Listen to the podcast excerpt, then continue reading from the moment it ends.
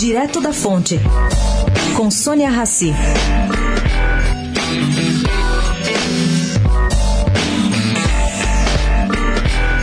A exemplo da maior parte dos brasileiros atentos à história do país, Armínio Fraga não escondeu sua preocupação ontem durante seminário da Fundação Getúlio Vargas. O ex-presidente do Banco Central disse ali que vê sinais de populismo no ar. E populismo misturado com crise econômica significa o caos. É só ver o que aconteceu com a Venezuela.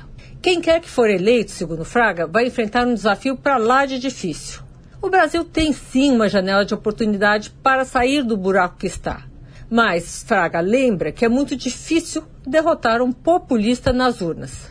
Perguntado se ele vai se engajar na campanha eleitoral de 2018, ele afirmou que não.